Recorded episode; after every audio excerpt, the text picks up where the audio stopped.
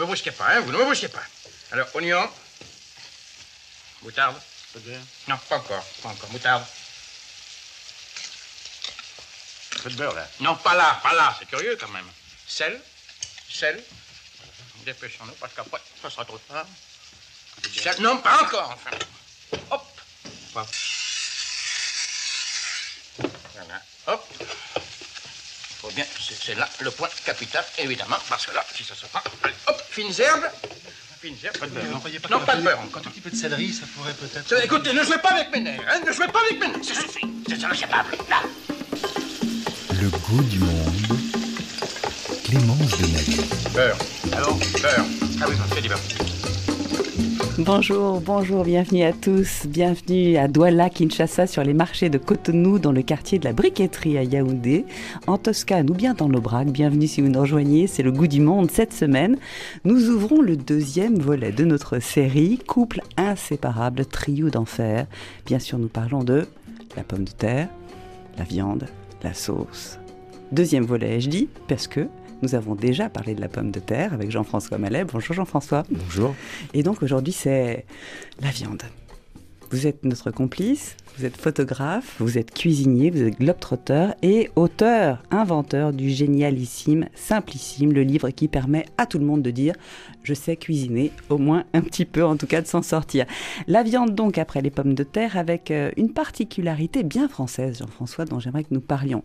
On dit souvent des Français qu'ils aiment couper les cheveux en quatre. Eh bien, il semblerait que pour la viande, nous soyons un petit peu les rois de la découpe. Ah oui. Est-ce vrai? Oui. Et pourquoi dit-on ça? Parce que le- l'école de boucherie française, pour une appellation qu'on m'avait donnée à l'école hôtelière, est particulière par rapport à d'autres bouchers qu'on trouve dans le monde. C'est qu'ils vont aller chercher les bons morceaux avec les bons couteaux pour servir les bons cuisiniers et pour que tous ces morceaux soient en fait euh, découpés, cuisinés de la meilleure façon. C'est-à-dire que on va découper d'abord sur la grande carcasse des grandes parties et ensuite on va la détacher le long des muscles pour qu'il y ait le moins de nerfs possible avec des couteaux particuliers pour sortir des morceaux particuliers. C'est-à-dire qu'on va avoir, euh, comme tout le monde, les morceaux que tout le monde a entendu parler, on va taper là sur la loyau, après on va dégager sur la loyau le rumsteak, sur le rumsteak on va couper un pavé ou un steak ou un rôti, etc. Et on va déterminer les viandes qui se cuisent saisies et les viandes qui se font mijoter. Hmm, Alors c'est ça en fait. Le bon morceau pour le bon cuisinier, la bonne Exactement. cuisson. Oui. En fait, c'est pas tant que l'on choisit de faire quelque chose, il faut choisir le morceau et en fonction du morceau de viande qu'on va commander, qu'on va acheter, on va pouvoir savoir ce qu'on va pouvoir faire. Ou, autrement dit, si je veux faire quelque chose d'un peu mijoté, je vais choisir la viande qui va mijoter. Vous allez demander à votre boucher et lui il va vous donner la viande qui va mijoter. C'est souvent comme ça que ça se passe, à moins d'être un vrai connaisseur. Pour que tout le monde comprenne bien, c'est que par exemple, moi je me souviens, j'avais rencontré un boucher en Arménie, il avait comme seul outil une hache. Donc il recevait le même quartier de bœuf, par exemple, il le coupait à la hache et il vendait des morceaux. Les premiers arrivés achetaient les morceaux les plus tendres et les derniers arrivés achetaient les morceaux qui mijotaient. Voilà. Dans la boucherie française, on s'y prend un peu autrement. On découpe tous les bons morceaux, on les présente et on explique pour chaque morceau euh, Enfin, en gros, chaque morceau a sa propre cuisine. Voilà. Et souvent, la boucherie est au service de la grande cuisine française, au service des cuisiniers. D'accord. Et donc la boucherie, quand on sait choisir, comment on choisit? Le, premier choix que l'on fait quand on veut cuisiner, c'est on choisit quelle viande on veut. Je veux faire un, un plat avec de la viande, donc je vais choisir plutôt un, un- le devant de l'animal, l'arrière de l'animal. En fait, ça se passe souvent par rapport à la saison, à la température. Et quand il fait froid, on a plutôt envie de manger des choses mijotées avec du bouillon. Bon, ça, c'est un peu le pot-au-feu. Le pot-au-feu, on va vous donner des parties arrière, ce qu'on appelle. Donc, vous allez avoir du gîte, euh, du rond de gîte, euh, de la macreuse. euh, Et pourquoi? Parce qu'elles sont plus fermes, parce qu'elles sont Alors plus voilà, c'est des morceaux qui que- sont plus durs. Si ces morceaux-là, on les coupait en steak, on les ferait saisir à la poêle, ce serait de la vraie carne, on ne pourrait pas la manger, elle n'aurait aucune tendreté. Le seul moyen, il y a plein de cultures qui, plein de, aux États-Unis, hein, ces morceaux-là, ils les font, ils ont inventé le burger, ils le hachent avec de la graisse et d'un coup, une fois que la viande est hachée, on peut la saisir, vous voyez, comme un steak. Mais euh, ces parties arrière de l'animal, en général, elles sont meilleures mijotées, soit, donc je parlais du pot-au-feu, soit mijotées à l'eau, Mhm. soit mijoté, alors euh, ça c'est de la cuisine française, dans du vin, c'est les bœufs bourguignons, les daubes, vin rouge ou vin blanc d'ailleurs. Et souvent euh, aussi ces morceaux-là donnent les bouillons, donnent les bases de soupe en fait. D'accord. Je pense que la première fois que quelqu'un a cuit de la viande, il l'a fait dans l'eau. Hmm. Peut-être pas parce qu'il fallait avoir le contenant. Mais, cas, soit il l'avait mis dans l'eau, soit il l'avait mis à la braise, et Mm. de lui-même, il a dû s'apercevoir rapidement, ce qui était plus ou moins dur. Mais bon. ce qui euh, était le meilleur en tout cas. Voilà. Enfin, le meilleur, euh, je sais pas, peut-être qu'une viande dure peut être intéressante. Après, il y a une question de mode aussi. Mm. euh, Mm. Peut-être que euh, avant les dents, enfin tout ça, c'est lié. Enfin, la mâche, Oui, si on n'a pas ça. les bonnes dents, il faut. On avait l'habitude de ouais. mâcher, et donc euh, du coup. Mais ce qui est intéressant, c'est que donc a priori ces morceaux-là, les cuire longtemps, parce qu'il y a une réaction qui se passe et euh, qui va faire que ça va attendrir cette viande qui a priori est très dure. En tout cas, si on la braise, si on la cuit brièvement sur une poêle, et ça va l'attendrir, l'attendrir. Par exemple, le paleron. Alors, le paleron, c'est un bout de viande, On un morceau Parfois pour le utilise, pot-au-feu ou seul, on peut le cuire pour un bœuf carotte, on prend juste du paleron. qu'on utilise souvent d'ailleurs, qui n'est pas une viande très chère. Non, alors, enfin, ça a un peu augmenté maintenant. Mm. Mais dans le temps, c'était vraiment des morceaux, euh, entre guillemets, pour les pauvres. hein. Enfin, Mm. euh, c'est surtout qu'on on, Abordable, en tout cas, abordable. plus- Le paleron, c'est euh, comme le rondjit ou le gîte à la noix. Ce sont des morceaux qui doivent être cuits, mais vraiment tout doucement, le plus doucement possible et le Mm. plus longtemps possible. Bon. Bah, Quel est le point ça- justement où euh, le dit- paleron, imaginons que le paleron soit coupé en morceaux. Prenez une cocotte, vous mettez, même sans faire saisir, vous mettez les morceaux dans la cocotte, vous mettez deux carottes, un poireau, un oignon, vous couvrez trois fois le volume euh, au-dessus du paleron avec de l'eau, Mhm. vous fermez la cocotte, vous mettez au feu doux et vous laissez cuire trois heures. C'est pas possible qu'il soit pas cuit. Trois heures. Ah ouais, il faut au Mm. minimum. C'est ça, il faut heures. penser que cuire longtemps, laisser Le paleron, mijoter le bœuf, longtemps. faut cuire longtemps. Euh, vous feriez pareil avec des morceaux de poulet, par exemple, euh, ça cuirait euh, 45 minutes. Vous feriez pareil avec du veau, ça cuirait euh, une heure. Mhm. Avec de l'agneau, euh, parce qu'on peut faire mijoter aussi de l'agneau longtemps. Il y a des parties d'agneau qui mijotent aussi, Mhm. comme l'épaule. Le mouton aussi, Mouton, agneau, oui, Mhm. oui, la chèvre aussi, les, Mhm. les épaules, le etc. cabri. Le cabri, ça, euh, en une heure, une heure et demie, vous avez un truc bien. Mais le bœuf, paleron en plus, euh, trois heures. Moi, c'est ce que je fais. De toute façon, moi, En je fais jamais moins de trois heures Mhm. parce que je, mais je le fais tout doucement. Tout doucement, tout doucement. Au faut pire, surtout pas faire très vite et très fort. La, la viande ne, sera, ne, ne devient pas tendre. D'accord. Donc on prend cette viande, on la laisse mijoter pendant, mais c'est trois heures. C'est les recettes les plus faciles à faire, le pot-au-feu. Ouais. Sauf que ça dure trois heures. Faut trouver un, faut faire autre chose en On attendant. fait autre chose. en Voilà, c'est ça. C'est Sinon, on met tout dans une casserole, on met un. Ouais. Ça prend bien son nom, on- on- dans un pot, on met le feu et on Ouais. attend que ça se passe. Alors on est bon pour la queue de bœuf aussi, ça va être parfait, ça va mijoter La queue de bœuf, tranquillement exactement, dans une parfait. petite sauce de feuilles par exemple. Mais par exemple, il y a ce, cette cuisson à l'eau et au bouillon qui est. euh, paleron, c'est le bon exemple. Mais si on prend du plat de côte, par exemple, Mhm. alors soit vous laissez des gros morceaux. Ce qui est intéressant aussi sur le plat de côte, on peut laisser un morceau d'os. Mhm. Comme ça, ça donne du goût. Mhm. Plus la viande est collée à un os, plus quand elle va cuire, elle va donner du goût. Tout ça, ça interfère en réalité. Alors c'est une recette. On ne fait pas un bœuf bourguignon avec de l'os, par exemple. Mais un bœuf masala, oui. Alors un bœuf masala, oui. Et on fait pas un bœuf bourguignon avec de l'eau. Par contre, un bœuf masala, oui, on peut le faire. Mais si par exemple ce paleron, on lui en retire son os, on le coupe en morceaux, et qu'on veut aussi le faire mijoter, parce que la viande est aussi à- doit être cuite pour être attendrie en fait. C'est bien aussi de la saisir dans l'huile pour la colorer, pour lui donner du goût. Et après, on peut rajouter une garniture aromatique qui n'est pas forcément de l'eau. On peut rajouter du vin, ce que j'expliquais. Mais moi, je mets toujours un peu d'eau avec mon vin quand même, parce qu'il faut pas qu'il soit trop fort. Et après, pareil, on laisse cuire comme ça. euh, c'est du bœuf. Moi, je les rends entre 2h45, 3h, oui. D'accord. Donc ça, on est pour le mijoter, on est, on est d'accord.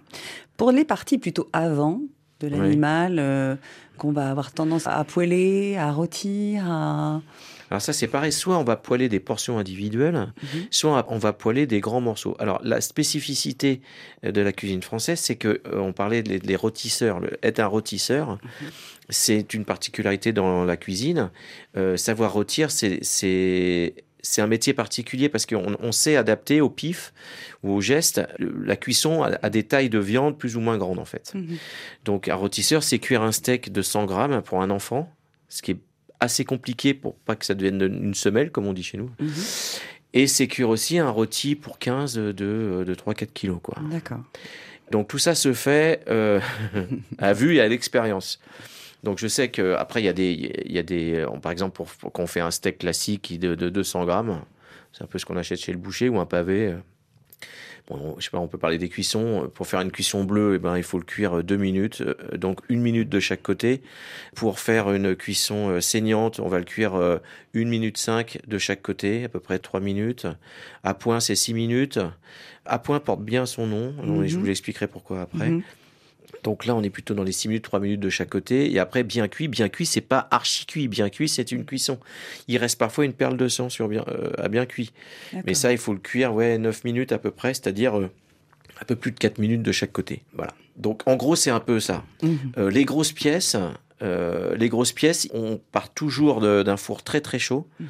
Idéalement, il faudrait les saisir avant dans la poêle pour les colorer. En fait, et si on a après, le temps. ça, si on a le temps, si on a une grande idéalement. poêle, voilà. Mais bon, Mhm. moi, je le fais même pas. hein, je- Mais euh, idéalement, il faudrait faire ça. Mhm. Ensuite, le poser dans un plat, il l'enfourner dans un four qui doit être autour de 200-230 degrés, c'est-à-dire assez chaud quand même.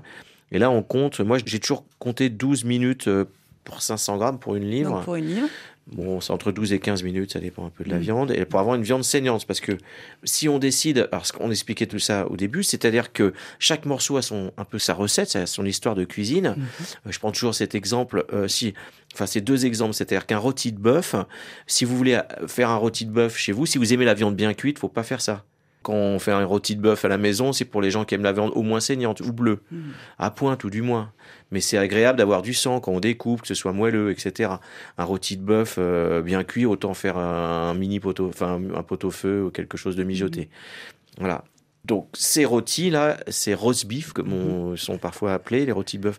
C'est qu'il y a le mot roast beef, je sais pas d'où ça vient le mot roast beef. Je crois mais qu'il y avait une légende qui disait que on appelait les roast beef les roast beef, les Anglais, parce que justement ce seraient les Anglais qui savaient retirer la viande et qui l'auraient expliqué aux Français. C'est une légende anglaise hein, sûrement. je suis pas sûre qu'on garde ce passage de l'émission. D'accord, et ben on va l'enlever. Alors du coup, moi je parlais du roast beef, mais parce que c'est euh, et le roast beef, en fait, oui, c'est fait pour être mangé bleu ou saignant, donc on l'enfourne dans un four très chaud pour bien le saisir. En fait. Donc quand on aime une viande bien cuite, donc moi, pas je conseille. Après, du il y a des tout gens bleu, qui, on va sais, plutôt euh, choisir des, des, oui, euh, des morceaux qui vont permettre d'être mijotés davantage. Il y a un autre exemple, par exemple, tout le monde, j'entends, ça me fait toujours rire, tout le monde achète des côtes de bœuf pour faire sur son barbecue. C'est une grande menthe, la côte de bœuf. Je sais pas combien il y a de, de bœufs qui ont plusieurs côtes. Enfin, c'est, euh, c'est un vrai problème parce qu'on mange beaucoup les côtes de bœuf.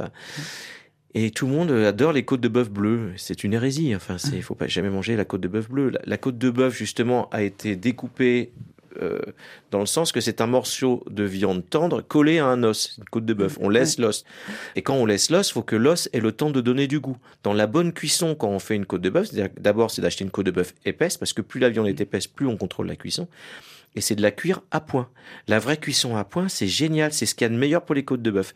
Pour les gens qui aiment la viande bleue, je leur conseille d'acheter des entrecôtes. Ça a été aussi inventé par les bouchers et découpé pour ça.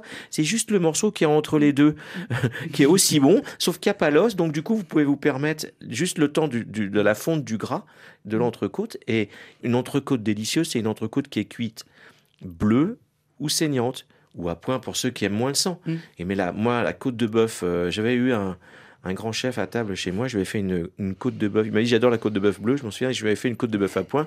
Il m'a dit ah bah ça la cuisson elle est très bien. À point, ça porte bien son nom. À point c'est un peu plus que saignant. Il y a beaucoup de sang, c'est très moelleux, très tendre, c'est euh, parfait pour la côte de bœuf. Racontez-moi en Argentine euh, les assados. euh. Bah l'Argentine c'est un autre Oui, c'est un problème. peu la- Ah, ouais. c'est pas un problème, c'est Non, non, c'est pas un problème. Enfin, c'est un autre. Pardon. En Argentine, c'est eux, ils font tout cuire à la braise. Mhm.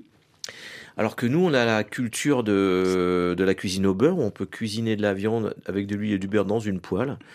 Euh, c'est pas meilleur, c'est pas moins bon, c'est autre chose. On Mhm. cuisine aussi à la braise, nous, hein, euh, moins que les Argentins, mais quand même. Et nous, on fait aussi au beurre ou au four. Voilà. Mhm. Les Argentins, ils font tout à la braise, beaucoup.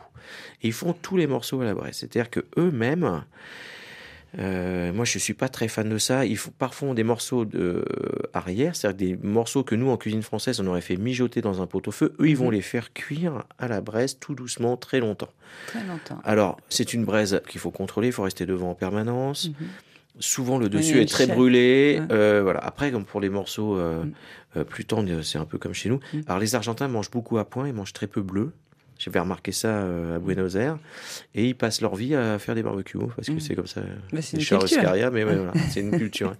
Alors, la découpe est pas exactement la même que chez nous. C'est un peu plus euh, Mm. euh, anarchique, on va dire. D'accord. Et c'est une viande, moi je suis pas un fan de viande d'Argentine, il y a une grande mode je sais aujourd'hui, mais c'est une viande qui a... Moi je défends mes, les éleveurs, pas parce que c'est les éleveurs français, mais c'est vrai que la, la limousine ou la viande d'Aubrac, c'est quand même des, des viandes qui sont quand même... euh, au niveau du goût, euh, Mm. plus intéressant que la argentine. Vous avez voyagé euh, dans bien des pays du monde. Mhm. Euh, la viande, la façon la plus commune qu'on a de la cuisiner, de la cuire. Bah, c'est toujours les deux, un peu dont on a parlé. Euh, c'est soit on fait mijoter, euh, soit on la fait griller sur le feu, en fait. Mm. Je ne sais plus comment ça s'appelle. Euh, au Mali, euh, sur les bords de route, euh, il y a des sidi, Tibi. des dibi, ouais, Ah, c'est ça. le Voilà, Ah bah, des on va en parler des dibi. dibi, voilà, dibi. Et ça, je me souviens de ça, c'était incroyable. Euh, des énormes barbecues sur le bord de la route et on s'arrêtait manger de la viande grillée et Mm. c'était vraiment très bon. Alors, il y avait toujours cette fameuse technique, je racontais pour le boucher arménien, mais euh, c'était les premiers arrivés prenaient les meilleurs morceaux et les derniers arrivés avec ce qui restait pareil. Ouais, le dibi, c'est délicieux. Un Ouais. mot. Cette viande, pour s'assurer qu'elle soit bien et tendre, est-ce qu'elle a besoin d'un petit traitement avant cuisson, après cuisson? Alors, il y a besoin d'un traitement. Alors, après, chacun fait comme il veut. Mais moi, je sais que moi, j'assaisonne toujours ma viande avant quand je la fais griller ou saisir à la poêle.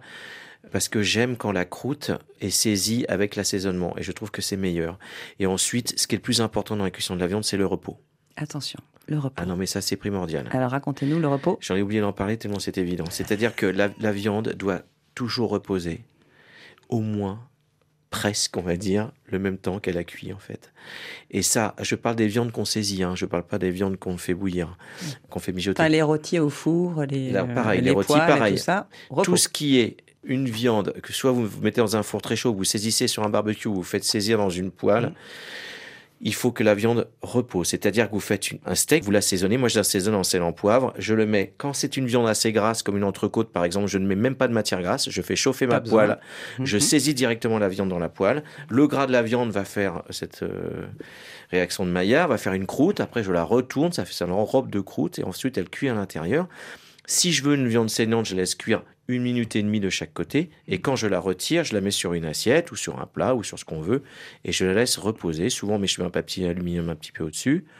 Parce qu'elle va un petit peu être un peu moins chaude. C'est pas très grave, mais. Et vous allez voir, elle va perler, le jus va couler. Et vous la retournez pour que le sang circule à l'intérieur des fibres. Et c'est ce qui fait que votre viande, elle est tendre.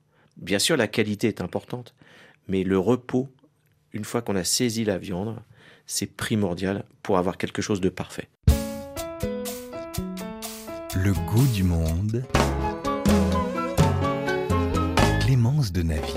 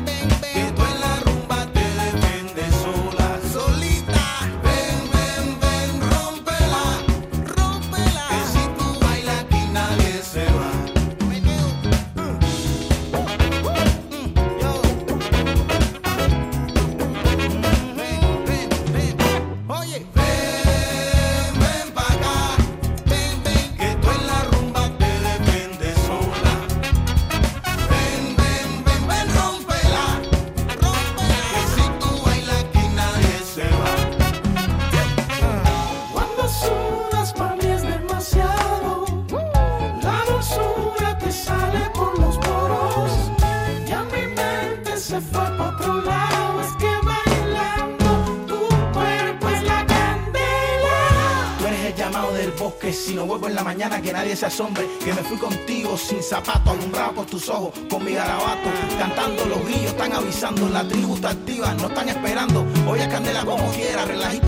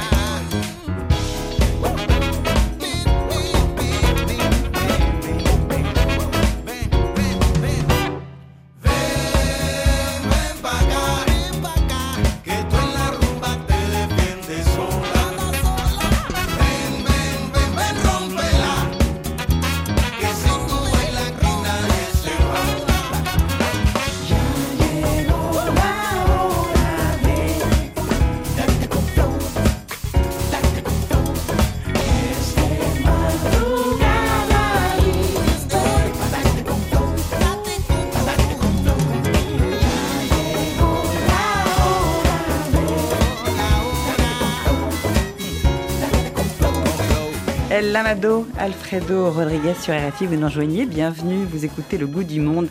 À point, ce goût du monde, tout à fait, avec Jean-François Mallet, photographe, globe-trotter, cuisinier, deuxième volet de notre série sur notre trio formidablement délicieux, la viande, la patate, la sauce. La viande aujourd'hui donc, comment la cuire, comment la préparer, comment choisir les morceaux que l'on veut. Puis on va parler de souvenirs évidemment, un clin d'œil à nos auditeurs qui aiment la viande et le disent à chaque fois. Kalilou, bourgeois de Nantolet, Boubacar Cissé ou encore le chef Merlin est là. Vous avez parlé en un mot de Maillard. Alors vous avez le steak, Maillard et tout. Qu'est-ce que c'est que cette La réaction, de, Maillard, Maillard, oui, c'est ça. C'est c'est quoi C'est l'action de saisir une viande et sur cette viande se forme une croûte qui fait qu'elle enferme. En gros, cette réaction permet à la viande de cuire dans une certaine forme d'étouffée, en fait, rapide. Mhm. Voilà, et cette croûte, en fait, qui est des sucs de la viande et de la matière grasse ou de, ou de la chauffe, Mhm. fait que ça caramélise légèrement. Et euh, c'est ce qui donne beaucoup de goût, en fait. Vous avez voyagé, on l'a dit, on va le redire. Un souvenir comme ça de d'une viande qui vous aurait ému, qui euh, Bah, la première fois que j'ai découvert euh, ce qu'on appelle communément le bœuf de Kobe, mais qui est une race wagyu en fait, euh, Mhm. c'est un, un bœuf euh, très très gras. Alors il est il n'est pas nourri aux bonbons et ni massé à la bière, ce sont des légendes, mais par contre c'est vrai qu'il est engraissé et massé avec des gros rouleaux pour que la graisse se répartisse. C'était mon premier voyage au Japon, je devais avoir euh, 19 ans, donc ça commence à faire maintenant, ça a plus de 30 ans. C'est vrai qu'on n'en parlait pas. Aujourd'hui, c'est- il y a la mode. euh, c'est la mode chez nous. C'est Mm. même un peu trop la mode, je trouve, mais bon. Et euh, les Japonais m'avaient servi un cube de viande parce que pour eux, en fait, c'est une hérésie de, de couper un steak comme chez nous. ou Un gros morceau, c'est tellement gras, tellement riche, en fait, qu'un seul cube suffisait. On m'avait amené un cube de viande avec deux pommes de terre euh, frites mis enfin à côté, un peu à la japonaise, vous voyez, dans un petit euh, avec une nana en kimono qui m'avait amené ça. Et pour me faire plaisir, il m'avait fait un steak frites quoi. Et c'est vrai que quand j'ai goûté la viande, ça a été un truc incroyable parce que elle a fondu comme un bonbon, euh, comme euh, une guimauve. Enfin, elle était d'une d'une finesse déjà. Alors assez peu de goût. Par contre, un moelleux. euh, une génoise en fait, un espèce de gâteau. de gâteau tout Voilà, souple, tout souple, tendre. tout, tout tendre. Euh, On avait l'impression, on- la viande était euh, à point. hein. Il y avait peu de sang. C'était pas bleu ni saignant. Elle était plutôt à point, mais on avait- elle avait la texture d'un- moelleux, euh, comme si elle avait mijoté pendant des heures et des heures, alors qu'elle avait juste été saisie sur un feu de bois parce qu'elle avait un petit léger, euh, euh, un petit goût de fumée. Mhm. Et ça, je m'en souviens toute ma vie parce que c'est la première fois que je mangeais cette euh, Cette viande. cette enfin qualité. Il y a d'autres viandes de Mhm. qualité, mais cette variété de cette euh, ouais. De Kobe. La particularité, même sur les photos, quand on voit euh, du bœuf de Kobe sur une photo, on voit qu'il y a comme des Il y a nervures de blanches. gras, ouais. Et c'est qu'est-ce que C'est le gras qui fond à la cuisson. C'est pour ça que ce morceau de viande, pareil, si on le servait, on le cuisinait bleu, on aurait des morceaux de gras à l'intérieur et on perdrait euh, l'intérêt de cette euh, race Mhm.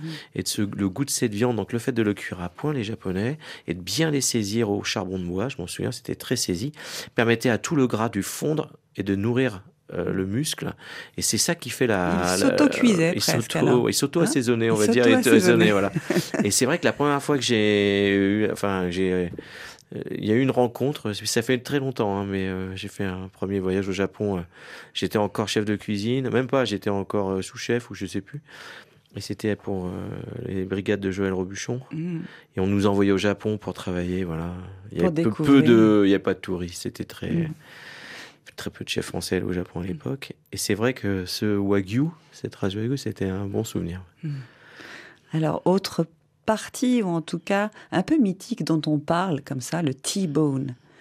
Qu'est-ce que c'est qu'un T-bone? On voit dans les Bah, films un T-bone, c'est. américains. euh, moi, j'ai fait la connaissance des T-bone dans le Alors, fameux album de Lucky un Luke. os Oui, oui. En forme de T. hein. Voilà. Dans Lucky Luke, euh, il y a des, euh, des, vaches sur la prairie, je sais plus, des barbelés sur la prairie, cet album qui est incroyable, qui raconte la vie des éleveurs américains et on les voit tous, ils mangent des, énormes steaks et à la fin dans l'assiette, il reste leur os qu'ils ont laissé, c'est un comme un thé, euh, voilà, et donc ils mangeaient des T-bones. Et en fait, c'est au que les T-bones, bon, c'est un peu une, euh, quand c'est fait dans le bœuf, pour moi, hein, mais c'est un peu une hérésie parce que l'origine, c'est pas une découpe qui est faite dans le bœuf, parce que à l'origine, c'est une découpe qui est faite dans le veau, le veau brutard, parce que ce sont les immigrés italiens qui ont amené cette découpe de viande aux États-Unis parce que la taille de T-bone, en fait, c'est, ça vient de la bistecca de la Florentina. C'est une spécialité de Florence où on cuisine du veau euh, coupé comme ça euh, en, en tranches épaisses. À la fois, je crois que c'est du filet et du contre-filet, je pense que c'est ça. Et ces morceaux se faisaient griller. euh, voilà. Donc c'est vrai que dans le veau, dans le, oui, dans le veau, c'est, euh, ça peut avoir une explication. Parce que pour, en Euh, considérant la taille. Voilà, au niveau de la taille, puis au niveau, on, on- on cuit plus, plus longtemps aussi. C'est-à-dire que le veau, on ne mange pas bleu. Mhm. Donc du coup, encore l'histoire de l'os, c'est un morceau, plus les Italiens ne mangent pas saignant non plus, donc il est cuisé à point, hein, c'est l'histoire de ma côte de bœuf. J'ai fait des découvertes sans le savoir, mais c'est une logique implacable du goût en fait. Et le, cette fameuse bistecca de la Florentina, euh, bien sûr, a voyagé avec les, les immigrés euh, italiens, et là-bas aux États-Unis, avec les élevages, on l'a fait dans du bœuf, donc voilà, bon, il y a toute une histoire, maintenant on en fait tout un truc, dans les steakhouse, on sert des... Voilà. C'est bon, bon, c'est pas mauvais, hein, mais euh, c'est drôle parce que les Américains, ils cuisent la viande dans des énormes fours dans les steakhouse, ils ne saisissent pas la poêle. Il y a, c'est des espèces de, de, de grillades au gaz. Enfin, c'est assez incroyable, c'est marrant. Comme des barbecues permanents aussi dans la manière C'est comme de- une poêle, mais avec une grille. L'intérêt du barbecue, c'est d'utiliser du bois, enfin, du charbon de bois. Et donc de donner du de goût. du. Et, et du- dans la cuisson, une chaleur Voilà. précise.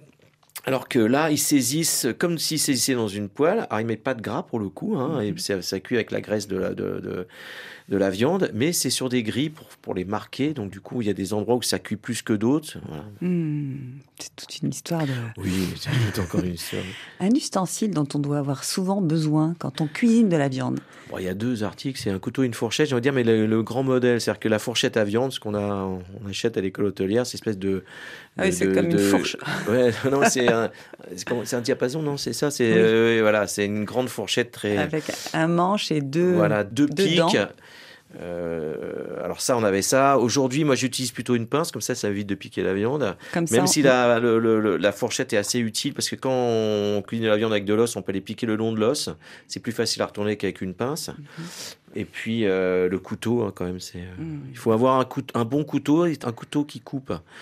Euh, même on n'est pas obligé d'investir dans des gros couteaux, mais euh, moi j'aime bien. euh, chez moi, par exemple, je ne fais jamais de steak individuel. J'achète un morceau de rumsteak. Je vais voir mon boucher, je lui demande un morceau de rumsteak. À chaque fois, il me regarde. Je lui dis bah, Vous êtes combien? Je sais pas, je compte 150 grammes par personne. Ça sert à de manger beaucoup de viande. Je préfère acheter de la bonne viande et en manger un peu moins. Par contre, je cuis un morceau. Une fois que je l'ai, c'est moi qui découpe en deux. Par exemple, on va être 5, je vais couper deux morceaux dans mon morceau de rumsteak. Je vais saisir les morceaux de rumsteak en fait dans la poêle. Je vais les laisser reposer au temps de cuisson. Donc euh, en général, je le cuis saignant parce que mes filles, elles aiment bien quand la viande est saignante. Je fais reposer et après, avec mon couteau, je vais couper de larges tranches épaisses et je, je sers ces steaks entre guillemets comme ça. Voilà. Parce que quand j'achète des steaks euh, steaks, euh, même à 200, 250 grammes, très souvent, bah, c'est très vite sec. À l'intérieur, on a du mal Donc, à une contrôler bonne la cuisson. astuce, mieux vaut prendre un, un bon morceau. Alors, faut contrôler un peu la cuisson. ensuite, voilà, on je- je contrôle la pense. cuisson. C'est ce que je fais moi. Euh, Mm. Et il faut pas avoir peur de le cuire un peu plus. euh, Comme ça, on Et surtout le repos, là pour le coup, le repos prend tout son sens. Euh, Il y a du jus qui coule. Mes filles, elles adorent. Et c'est quand elles étaient petites, c'était drôle parce que la première fois qu'on va au restaurant, elles commandent donc une viande parce qu'elles adorent ça. Et elles me regardent, elles me disent mais pourquoi la viande n'est pas comme à la maison? C'est pas toi qui l'as cuit Et je dis non, c'est pas moi qui Et c'est vrai que il faut dire les choses. Chez nous, c'est assez rare de de rater Enfin, une viande. non, chez moi, oui, chez moi, oui, mais je parle quand on va au restaurant, c'est plutôt assez rare d'avoir une viande qui est cuite comme on l'a demandé. Et très souvent, moi, quand je veux une viande saignante, je la demande bleue et je l'ai saignante. D'accord, comme ça on sait Voilà. à peu près. Mhm.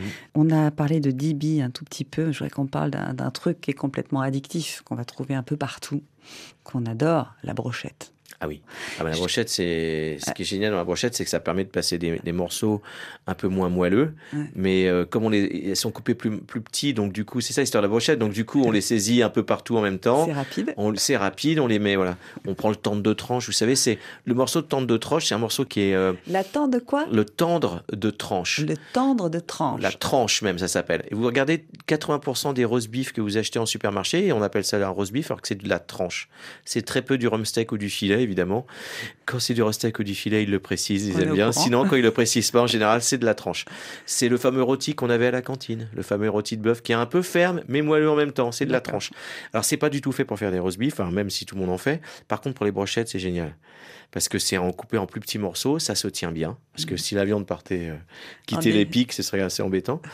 Et puis, ah ouais, la brochette, c'est génial parce que plus petit vous coupez, plus vite c'est cuit, plus gros, voilà. On met des épices, on met. Voilà, euh, on fait ce qu'on veut. Puis, la alors, mais ça, c'est dans le monde entier. hein. Enfin, c'est, euh, j'adore. Ouais.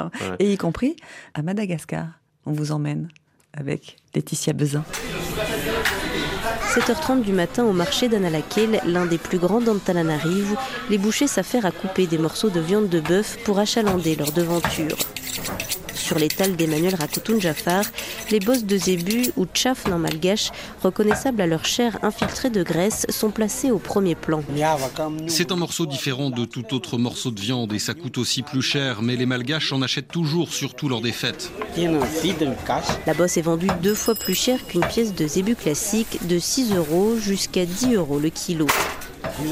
Si on fait un ragoût de bœuf braisé et que l'on met aussi de la bosse, ça donne un goût exceptionnel parce que la graisse va fondre et donner ce côté savoureux. C'est pour ça que je vous dis que c'est très bon.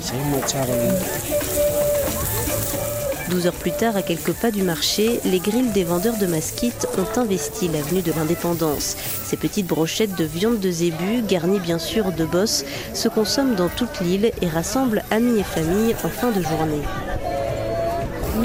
Il y a des gens qui ne veulent que des morceaux de bosse et d'autres qui aiment quand c'est mélangé avec d'autres morceaux de bœuf. Ça donne beaucoup de goût à la brochette. On coupe la bosse en petits bouts pour qu'elle soit plus fondante. Cela fait 16 ans que Saringe vend des masquites dans les rues d'Analakeli. Les masquites réunissent tout le monde ici, pauvres ou riches, tout le monde en mange. Il y a des malgaches, des français, des chinois et des gens des autres provinces qui viennent ici. Tenez madame, votre masquite s'il vous plaît. Sur les tables installées autour des grilles, des dizaines de pics à masquites côtoient bouteilles de bière et de jus, un moment que savoure Malal, malgache installé en France. La bosse des épis, on ne trouve pas en France. Donc ça, ça me manque beaucoup parce que bah, c'est le meilleur. Donc je profite dès que j'arrive à Madagascar. La première chose, les soirées, bah, j'ai mangé ça. Une bosse tellement ancrée dans la culture qu'elle se rencontre aussi dans de nombreux proverbes malgaches. Bosse de zébu donnée à un brave, tandis que sa bouche mange, son cœur réfléchit, dit l'un des plus connus de l'île. Laetitia Bezin, Antananarive. Alors, cette évocation des brochettes malgaches vous avez fait penser, Jean-François Mallet, à une autre brochette émouvante. Racontez-nous. Oui, ça m'a fait penser à cette fameuse brochette que l'on trouve au Pérou, qui est euh, à tous les coins de rue à Lima. C'est un peu le plat euh, de cuisine de rue du Pérou. Ce sont des brochettes de cœur de bœuf. Et euh, c'est d'une tendreté incroyable parce que le cœur de bœuf, une fois qu'on a retiré tout son gras, il y a une grande partie de maigre. Et dans la rue à Lima, il y a des barbecues sauvages un peu partout où on sert ces brochettes de cœur de bœuf qui sont extrêmement euh, saisies, assaisonnées de piment. Il y a une espèce de sauce avec du piment aussi concassé, de l'huile, de la coriandre. Et la brochette est cuite rosée. Enfin, c'est- c'est d'un délice incroyable. J'aurais jamais cru parce que quand on voit de loin ce barbecue, on voit ces espèces de trucs qui cuisent. On... C'est pas forcément très attirant. Mais bon, moi, je me lance Oui. souvent.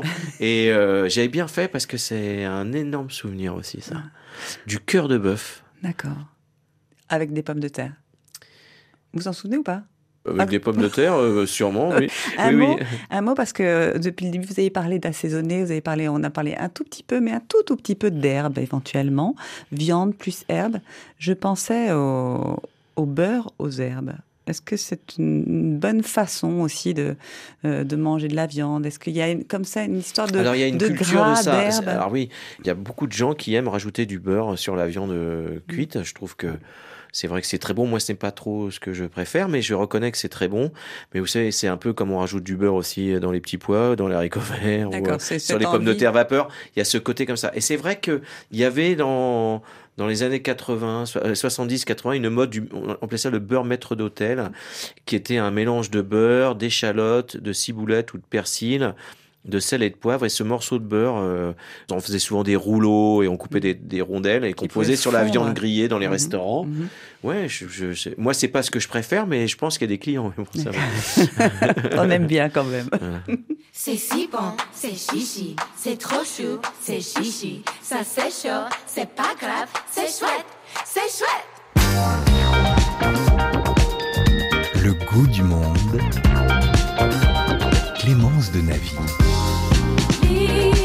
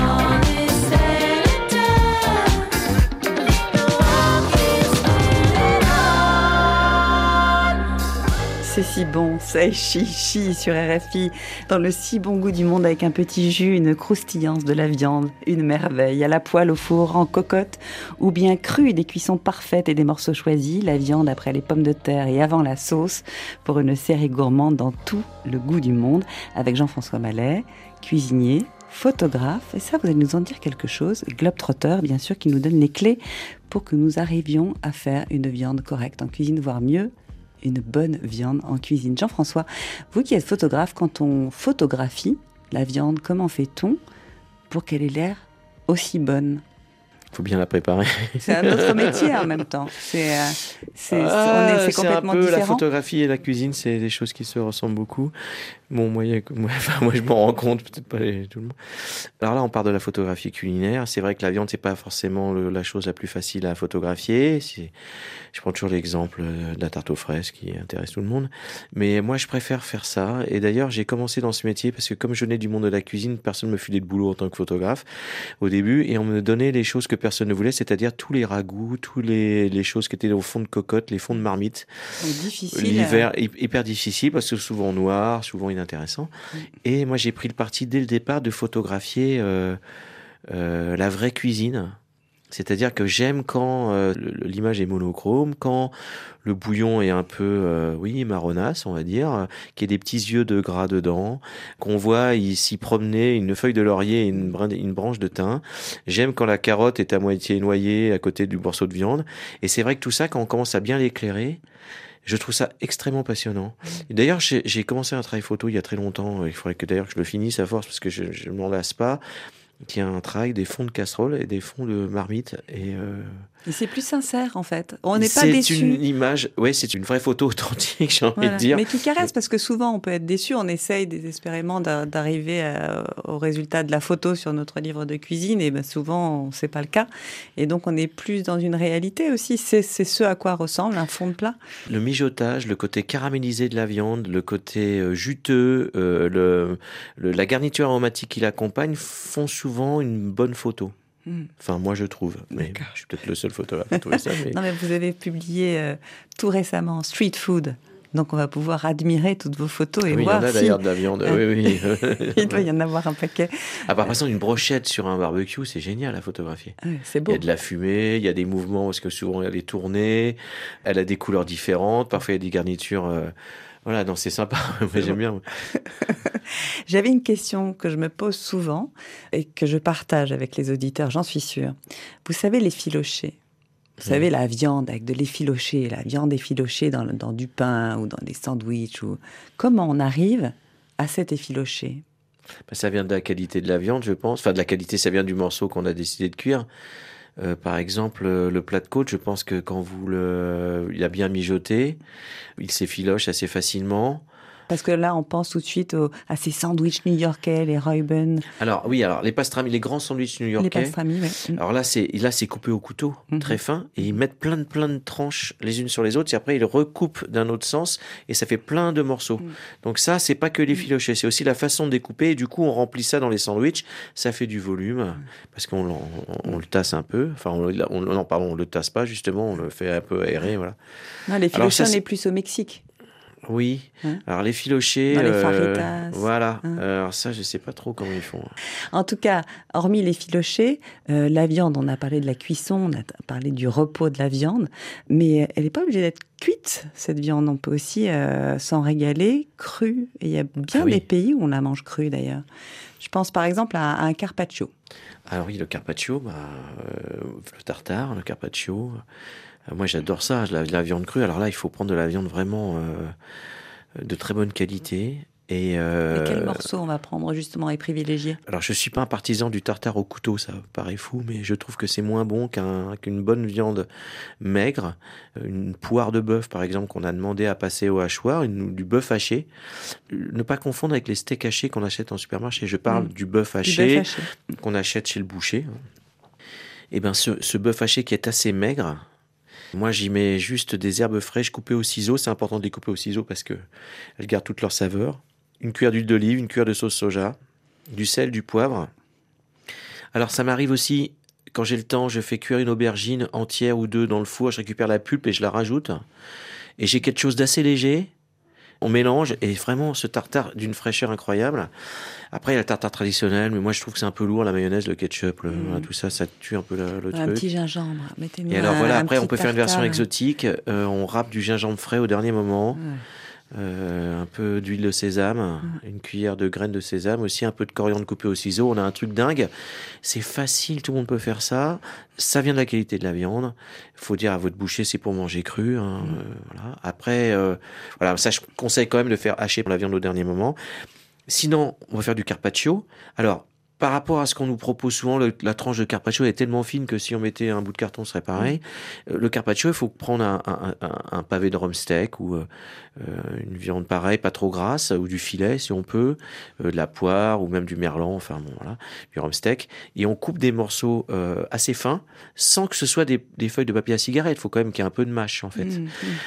La technique, c'est de prendre un couteau qui coupe et n'hésitez pas d'utiliser un cutter aussi. Quand votre couteau ne coupe pas, ça sert à rien de vous acharner en fait. Moi, je prends des cutters, voilà, après on change la lame et puis c'est tout. On Mhm. prend une, une lame neuve et on coupe des morceaux assez fins sans être trop fins. Et puis alors, on les étale sur une assiette. Pourquoi on fait ça? Parce que superposer, ça n'a pas gros intérêt. Le fait de les étaler sur les assiettes très grandes, puis après on assaisonne avec Ça ce qu'on permet de hein. détendre justement sur l'assiette. Ouais, non non, parce que la viande crue comme ça, quand elle est coupée assez fine, Mm.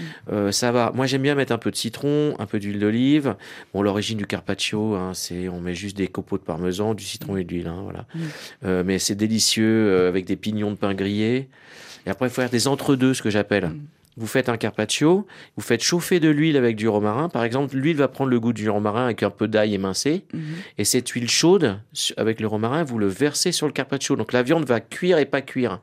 Par contre, l'huile va être euh, tellement goûteuse avec la viande, c'est parfait. Mm. C'est le principe de la marinade aussi. Quand on fait une petite marinade avec de la sauce soja, du, du gingembre, de l'ail, ça, laisse c'est la encore autre viande chose. On met, on, on- on met la marinade sur la viande et on laisse la viande mariner. Donc d'un Mm. coup, elle cuit avec la marinade. Mm. Euh, c'est encore une, troisième, encore une une quatrième, autre- voilà. Est-ce que vous avez déjà goûté un, un kifto éthiopien?